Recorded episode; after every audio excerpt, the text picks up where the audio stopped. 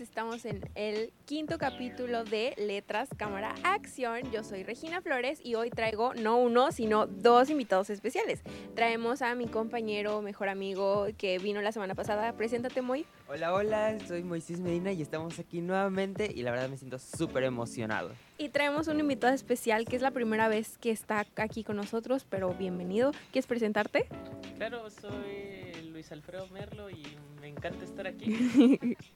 Estamos todos muy emocionados de este capítulo porque pues, es la primera vez que hay tantas personas aquí en la cabina y vamos a hablar de una de mis películas, libros favoritos. Estamos hablando de las Crónicas de Narnia. Yo quiero decirles que las Crónicas de Narnia fueron uno de los primeros libros que leí cuando era chiquita, así que yo estoy, bueno, estuve obsesionada, sobre todo porque hay una teoría, hay como un fanfic de que las Crónicas de Narnia y Harry Potter tienen algún tipo de universo compartido y yo dije, hmm, eso me llama la atención. Pero bueno, ok.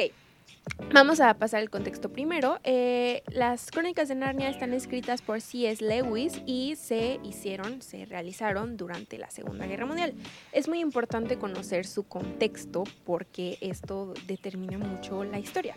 Eh, durante la Segunda Guerra Mundial mandaban a los niños fuera de, los, de ciertos países que estaban siendo atacados para que pudieran estar a salvo. Entonces, pues los niños no tenían mucho que hacer porque estaban escondidos, básicamente.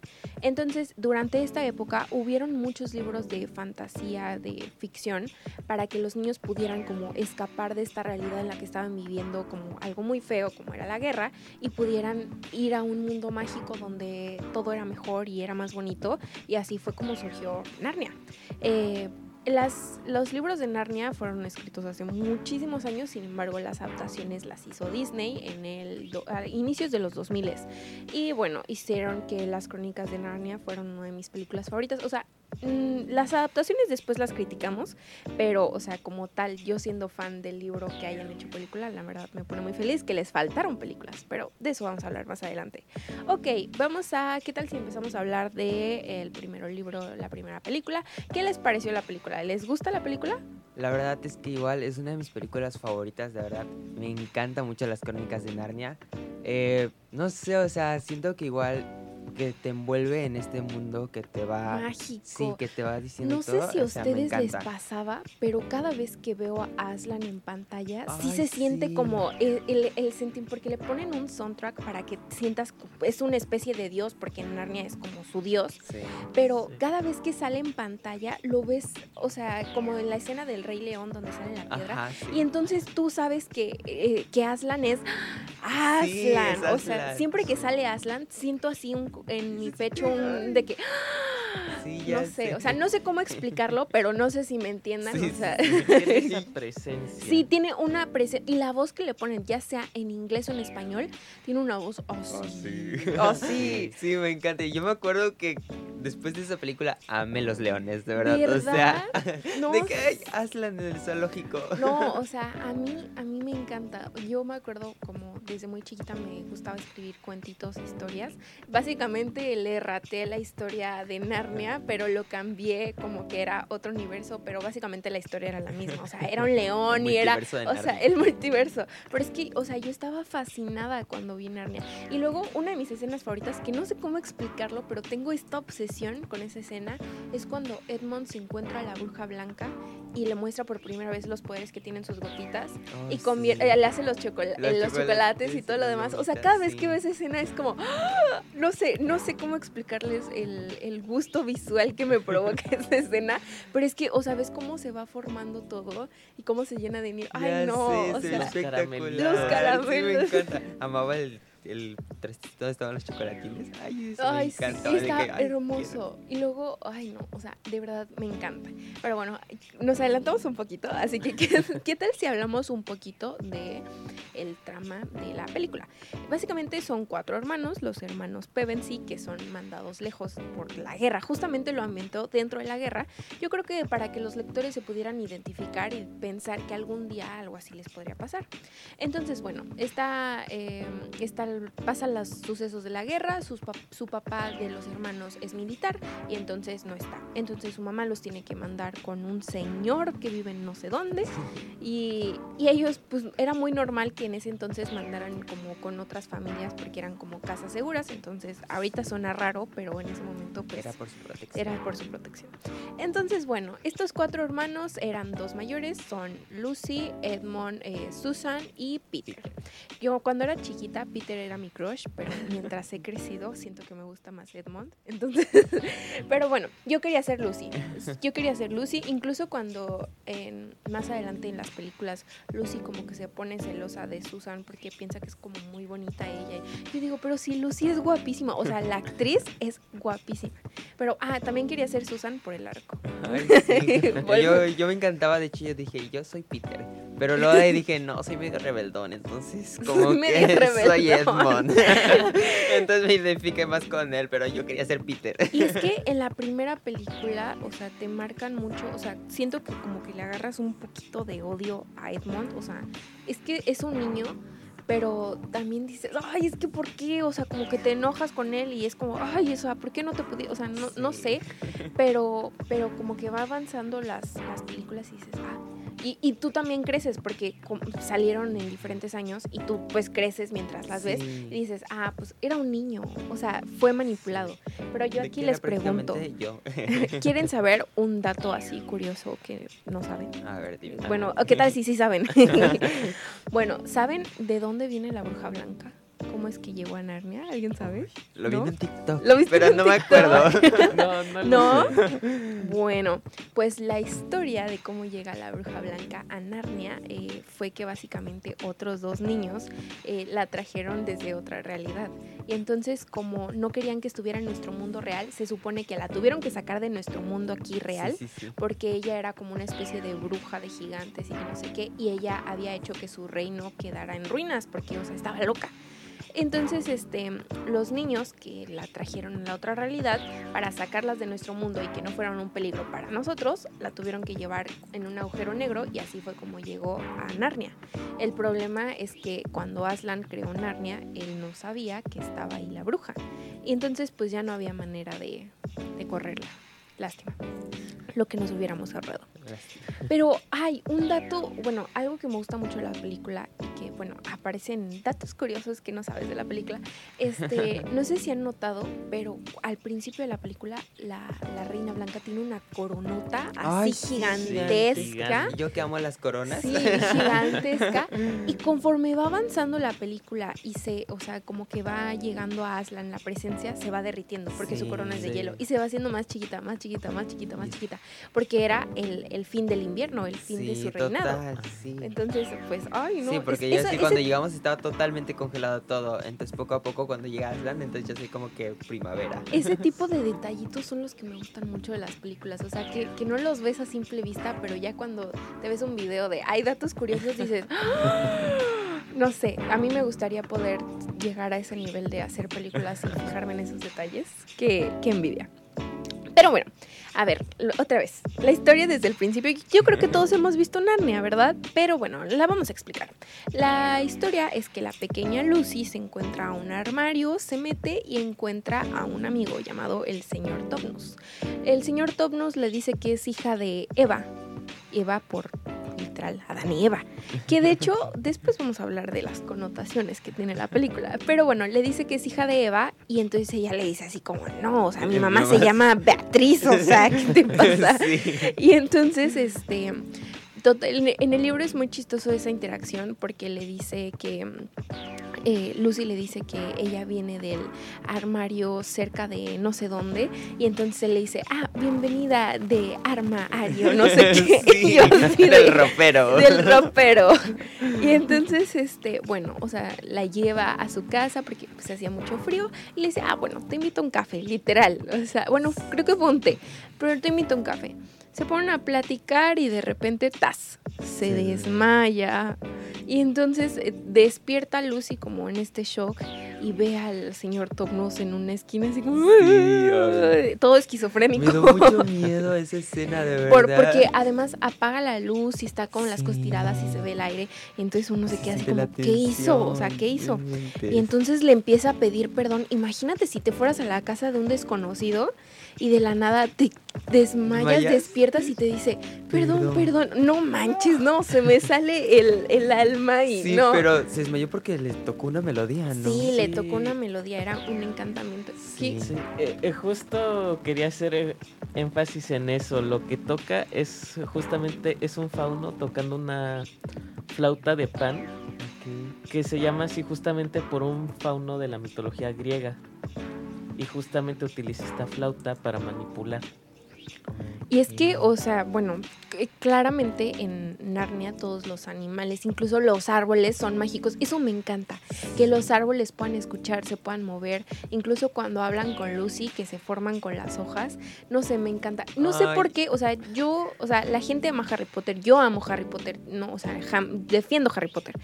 Pero es que Narnia es como Sí. es al- no, sé, no siento que no recibió el reconocimiento que se merecía. No, la historia es cuando- buenísima. Cuando Lucy le dice, por favor, despierten. Más adelante. Sí. eso es todo que- no, ¿por qué? Pero bueno, entonces eh, le dice que la bruja blanca ordenó que cualquier hijo de Adán o de Eva que llegue a Narnia tiene que ser capturado y entonces pues que ya le había hablado a la policía. Entonces pues de último momento se arrepiente, le entra la conciencia, dice, ah sí cierto, es una niña y entonces la ayuda a escapar y corren los dos, corren hasta lograr sacarla de Narnia. Total que llega con sus hermanos y le cuenta todo lo que pasó, lo que todos haríamos, acabamos de entrar a un mundo mágico, entras, bueno, no sé si lo haría, siento que pensarían que yo estoy esquizofrénica, especialmente yo, pero de que Sí. leíste muchos libros ayer, Regina, yo no creo que pase, pero a Lucy le pasa algo así, como estaba muy chiquita, su hermano este Edmond, le dice, no es cierto, eres una Mentirosa. mentirosa, o sea, la hace sentir mal. Ese, la primera película yo soy hater de Edmond, lo tengo que admitir, lo tengo que admitir. Sí. O sea, porque le habla muy feo a Qué Lucy. Pobre Lucy. Pero bueno, después, este, ay, me encanta la escena donde juegan escondidas. no sé por qué, porque la música, incluso tengo la, la música en mi cerebro, o sea, veo la, la imagen y escucho la música de na, na, na, na. O sea, literal. Bueno, total, que se esconden dentro de una casota gigante, enorme. Y entonces Lucy, ¿dónde se esconde? Ah, en el armario. Y bueno, le dice a sus, a sus hermanos así, ah, chéquense el armario, que no sé qué, bla, bla. bla. Y entonces pasan atrás del armario y ven que está cerrado, o sea, ven que es, o sea, que tiene su pared. Y entonces pues le dicen, no, pues sí estás esquizofrénica, con todo respeto. Pero una noche Lucy solita se escapa mientras todos duermen y Edmond la ve, la despierta, bueno, la sigue. Y, y entonces los dos entran a Narnia y Edmond se da cuenta, híjole, si era verdad, si era verdad. Y entonces entran en la noche y Lucy pierde a, digo, Edmond pierde a Lucy, de repente no la encuentra y entonces se escuchan unas campanas de que tanto, como si fuera Santa Claus, un trineo. Sí. Y, pero no, era la bruja blanca, que le hizo creer, yo siento que fue muy manipulado, pobrecito. Yo siento que le hizo creer que, bueno, le hizo creer que iba a ser un rey, que iba a ser estar sobre su hermano. Porque eso de como esa envidia, no, no que sea mala, pero entre hermanos a todos nos pasa que a veces queremos ser o queremos tener lo que tienen nuestros hermanos, entonces totalmente entendible. Y más era un niño, o sea. Pero bueno, este, entonces se junta con la bruja blanca y le promete básicamente que va a traer a sus hermanos. Eh, lo que la bruja quería era atraparlos, pero Edmond pensó, ah, los quiere conocer, los quiere conocer. De- y, y bueno, este... Ay, no, pero a mí me molestó porque les dijo que los iba a tener casi como sus esclavos y el de que, yay. y yo, Sí, le dijo así de, tú vas a ser el rey y los otros, pero bueno, em, no voy a decir nada porque después me gusta. Solo esa escena. solo, solo en esa película no lo soporto. Y bueno, en el camino, em, pues resulta que entran todos a Narnia. Ahora sí los cuatro hermanos ya le creen, que de hecho lo explican después que la primera vez no podían entrar los hermanos porque no creían en la existencia de Narnia. Entonces por eso lo vieron como un armario cerrado. Y ya cuando todos estaban como en un momento distraídos y no estaban pensando completamente no, no, no, no, no, es que pueden todos entrar. Y entonces empiezan con una pelea de nieve, que mm, bueno, yo haría lo mismo, pero pues supongo que, o sea, se supone que es en Inglaterra, en como por allá. Entonces, ahí debe nevar mucho como para que se emocionen. Pero bueno. Es, que era el mundo mágico. Bueno, o sea, eh, acababas de salir de un ropero a nieve. Entonces Lucy le dice, ay, pues los voy a llevar con mi amigo, el que les conté, el señor Topnus.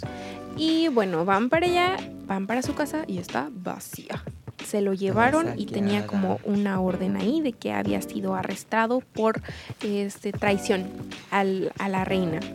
Y entonces todos así, no, pues ya vámonos, esto ya se puso feo, que no sé qué. Y Lucy dice, no, pero es que lo arrestaron por mi culpa, hay que ir a salvarlo. Y entonces, bueno, obviamente tenemos varias personalidades. Tenemos a Peter, que es como muy valiente y muy arriesgado. Luego tenemos a Susan, que es como eh, muy lógica, de que mm, mm, mm, no podemos meternos en eso. Y después tenemos a Edmond, que pues le valía cola y la verdad lo único que quería, ay, lo único que quería era llevarlos con la reina. Entonces, este, se van a buscar al, al señor Tomnus y se encuentran a un castor afuera de su casa. que, que le empiezan a hacer y, él le contesta así de, o sea, ¿por qué, porque además es como si fuera un animal, o sea, ¿qué te pasa? Porque todos los animales, porque todos los animales pueden hablar, entonces pues todos se espantan, o sea, no sé si yo llegara a mi casa y de repente mi perro hablara, o sea, yo lo amo, pero yo me espantaría. Entonces, bueno, se van a buscar al señor Topnus con los castores que después vemos que la llevan a su casa con su esposa, con su esposa castora. Con su esposa castora a cenar. y entonces les cuentan de Aslan. Es la primera vez que escuchan de Aslan. Que de hecho, en esa escena, cuando dicen, no, de que ustedes van a hacer que Aslan regrese, se ven las caras de todos y todos hacen cara como de satisfacción, como si algo de que, ah, Aslan. Y, y ni sabían quién era Aslan, pero pues ya eran los más felices. Entonces, bueno, este, se van a buscar al señor Topnus, pero entonces Edmond se escapa. ¿Por qué te escapas, Edmond? Se escapa y, se va con la bruja. Se va por la bruja. Y entonces llega ya y como llegó sin hermanos, pues ya no lo querían, porque solo lo querían para, para atraparlos. Y que lo ponen de esclavo. Y entonces ahora tenían dos problemas. Tenían que salvar al señor Topnus, tenían que encontrar a Aslan y tenían que pues encontrar a Edmond. O sea, no manches. Y todavía dice, pero ¿y mis chocolates? o sea, ay Dios mío, no, no, no, no, no. De hecho, el, el enanito es el, el, el como asistente de la bruja. Me cae gordo cada vez que lo veo me da, o sea, no lo soporto. Lo, que tiene una y hace unas caras así. Unas malas vibras. Eh, malas vibras. Entonces, bueno, este pues sí, tienen que ir a buscar a Aslan porque les dicen es la única manera de salvar a Edmund. Entonces van a buscar a Aslan y llegan a un campamento, que es como vemos dónde están todas las tropas y todo se ve, o sea, ahí ya está como todo primaveresco. Obviamente el desarrollo de la película es muchísimo más largo, ¿verdad? Pero no nos alcanza el tiempo. Eh, pero, ah, ah, ah, me estaba saltando una parte importante. Cuando les dan sus, o sea, sus objetos mágicos. Es de que piensan que es la bruja y llega literalmente Santa Claus. llega Santa Claus y empieza a repartir cosas. Y una de mis cosas favoritas es cuando le da a Lucy como el, el antídoto, que son las gotitas para hacer que las personas se curan o revivan. Que yo dije, ay, quiero una de esas. Sí. Y este. Y entonces, bueno, les da a Peter, le da una, espada, a, Susan le da un arco, flechas que nunca, nunca, nunca fallan, y les da un cuerno, que eso es muy importante para la segunda película. Les da un cuerno para poder uh, hablarles y les dijo que cuando estuvieran, cuando tocaran el cuerno, nunca estarían solos. Y a Lucy le da literal como una navajita, como, sí, como algo así chiquito, y ella se siente así como la más mal con su navaja de 5 centímetros de que ¡ah! y le da su antídoto. Entonces, bueno, este, ya con la ayuda de Aslan, voy a llegar a la parte que no me gusta. cuando, cuando les devuelven a Edmond, bueno, se lo roban, lo, lo llevan, y le dice la bruja que el trato, o sea, eso no se puede hacer Ah, y que tiene que ser una vida por otra vida. Y entonces no sabemos qué pasa ahí, como que lo discuten y, y Aslan dice, ah, ok, ya se resolvió. Y en la noche sale para ser sacrificado. No puedo ver esa escena sin llorar. Desde que la vi de niña, o sea, es una escena muy fea, porque además lo, el, como el ejército de la Sí, bruja la blanca bruja. son muy feos. Están horribles. O sea, son como curiositos. No, están feos. O sea, Están está- están totalmente feos. feos. Son, sí. son son en su como- mayoría bestias. Sí, Sí, o sea, bestias, yo creo que, o sea, como, como hablamos de esto de que eh, Narnia es como, tiene una connotación como cristiana y que habla de Dios y es como una representación del cielo y Aslan de Dios, eh, siento que el, el ejército de la bruja blanca los pintan como una especie de demonios. Sí. Entonces, este, pues son muy feos. Pero ver cómo lo sacrifican es muy feo porque además le cortan el, pelo. O sea, lo sí, dejan así. O sea, es todo. muy feo ver esa escena. No puedo, me duele el Yo me corazón. acuerdo que queda literal como una leoncita. no, pobrecito. Y lo peor es que Susan y Lucy lo ven. O sea, ven todo. Todo. O sea, ay, no, te lo juro. Yo siempre que pasa esa escena me pongo a hacer ahí. otra cosa. O sea, es, es algo muy feo. Y él sabía que estaban Sí. ahí. Pero, eh, revivió. Revivió porque era inocente y era inocente y había que revivir. Y entonces, bueno, se van a una batalla final épica que al final, pues, Aslan termina ganando. Lo amamos. Y, o sea, pues los hermanos terminan juntos y nada más están así como de, hay que regresar, hay que regresar, o sea, casi nos morimos todos, pero ¿y si no nos vamos? Hay que, hay que quedarnos. Y bueno, o sea, sí regresan, sí, claro que regresan. Pero básicamente ese es como el resumen de la primera película. Eh, o sea, hay detalles buenísimos, pero es que no podemos hablar de todo. Eh, pero, a ver, hablemos del final de una de mis partes favoritas, la coronación. Cuando los coronan y están todos ahí, les dan como sus, sus coronitas así chiquitas, luego unas ganas y que no sé qué. Y entonces les dan el título. Lucy es este, la valiente. Este, Peter. No, sí, Lucy la valiente. No, Sí, Peter el Magnífico. Peter el magnífico. eh, Susan la justa y Edmond ¿El sabio?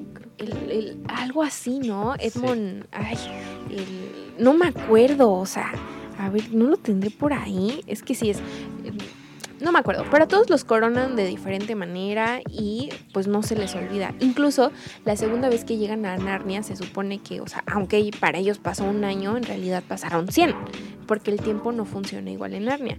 Y se supone que la primera película ellos se quedan hasta adolescentes, o sea, no sé si vieron el final de la película Grandes. que se ven que están como cabalgando y ya son adultos y de repente chin se meten otra vez al rope. Pero, Ah, se- y es que uno, o sea, yo no entendí esa escena cuando era chiquita, por eso se las voy a explicar. este, al pasar mucho tiempo en Narnia se olvidaron de que eran de otro mundo, que de su vida real.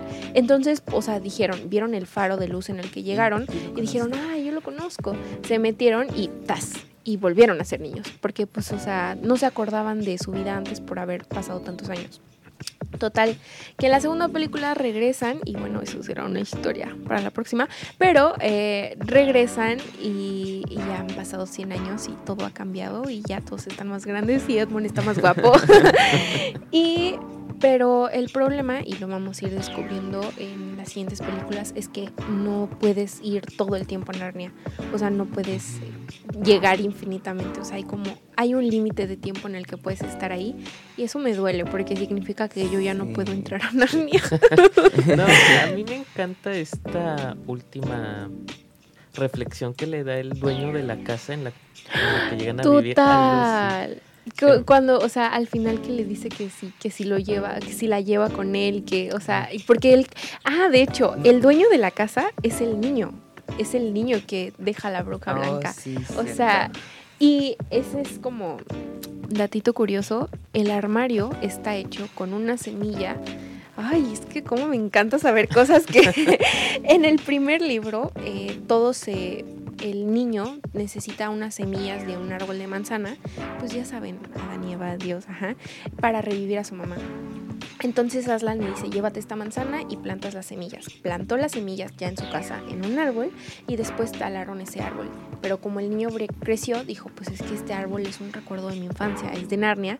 Y entonces con la madera de ese árbol construyó el armario. Y por eso se supone que en Narnia puedes abrir como el portal desde ese armario porque es, o sea, está Es hecho con, de de, Narnia, Narnia. literal. O sea, dato curioso. Y yo, mm. Pero sí, bueno, es una de mis sagas literarias favoritas de todos los tiempos. O sea, me tardaría muchísimo, muchísimo en hablar todas las cosas que tiene. Tiene tremendas referencias. Si ven los libros, son siete. Son siete. Eh, obviamente no hicieron todas películas, solo hay tres películas, lamentablemente. Necesitan hacerlas. Pero hay unas que no son exactamente de los hermanos. O sea, los, los libros hay unos que no tienen como la trama de los hermanos, pero están relacionados. Y después, los últimos dos libros, vemos al primo de los hermanos Pevensey, que sale en la última película, eh, que se llama Justas, que se convierte en dragón. Amamos a Justas. Ah, o sea, siento que, Ay, es castroso también, pero después lo vas queriendo. Sí. Yo, si tuviera que decir de toda la saga, Ajá. diría Ripiche. Ay, lo amamos. Es que es súper noble, súper, súper Sí, noble. O sea, y, y- y luego, o sea, es como el más agradecido. Yo, eso es lo que me hizo quererme leer los libros, el no saber qué le había pasado a Rippy Chip cuando se va a Narnia en su botecito Oh, todo sí, chiquito y se cruza y le dice, allá vas a encontrar, o sea, como otras cosas, ¿no? Pero ¿saben a quién amo mucho? Al príncipe Caspian. Ay, Al príncipe. Caspian. o sea, Aunque a mí me molestaba mucho porque decía, no, le está quitando su lugar a Peter.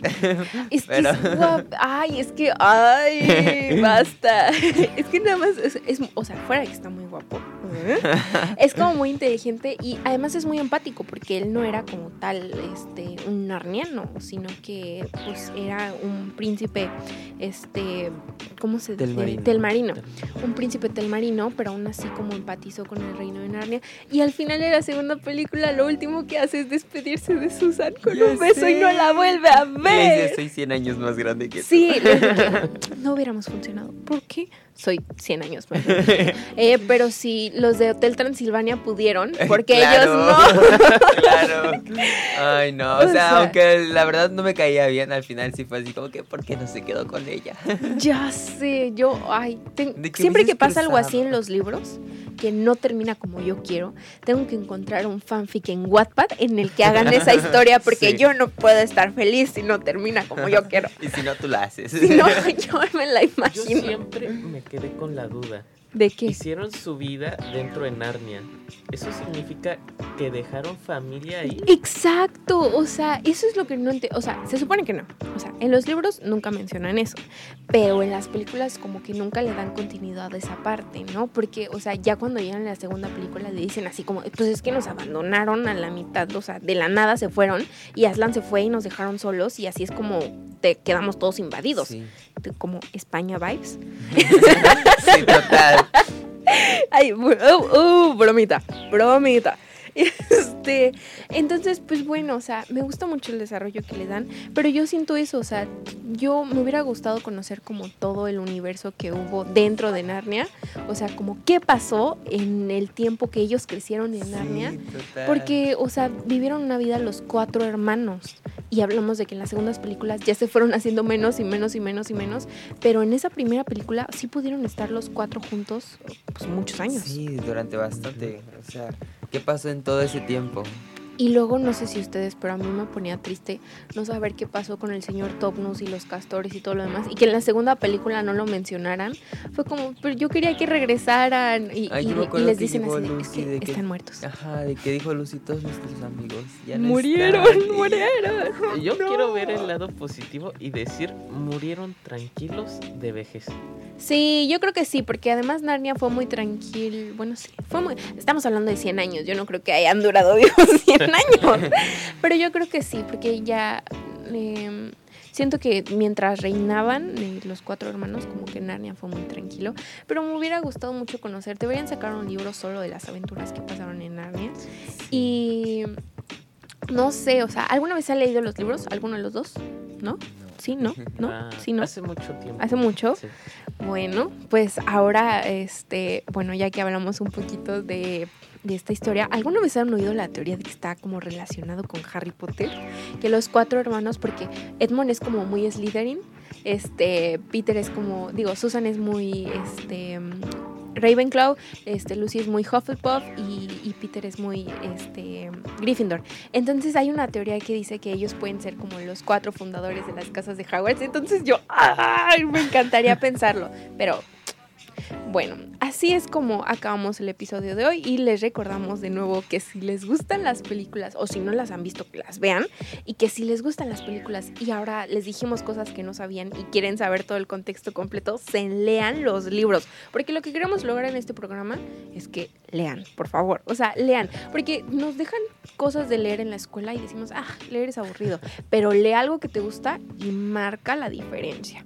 Pero bueno, la próxima semana seguiremos explorando otro fascinante mundo en la literatura y las adaptaciones cinematográficas y no se lo pierdan.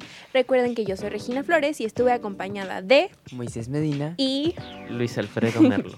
muchas gracias por venir hoy, gracias por platicar conmigo, estuvo Gracias a ti estuvo por muy padre. ¿Se divirtieron? Sí. Totalmente. hay que, hay que repetirlo. Sí. Hay que ver un libro que todos no sepamos. Bueno, una película que todos conozcamos y yo les digo datitos. Y bueno, yo voy a estar muy emocionada. La semana que viene hablaremos de otro libro que me gusta mucho. Y bueno, todavía vamos a la mitad de la temporada, así que no se lo pierdan. Eh, y recuerden eh, escucharnos la próxima semana en Letras, Cámara, Acción. Hasta pronto.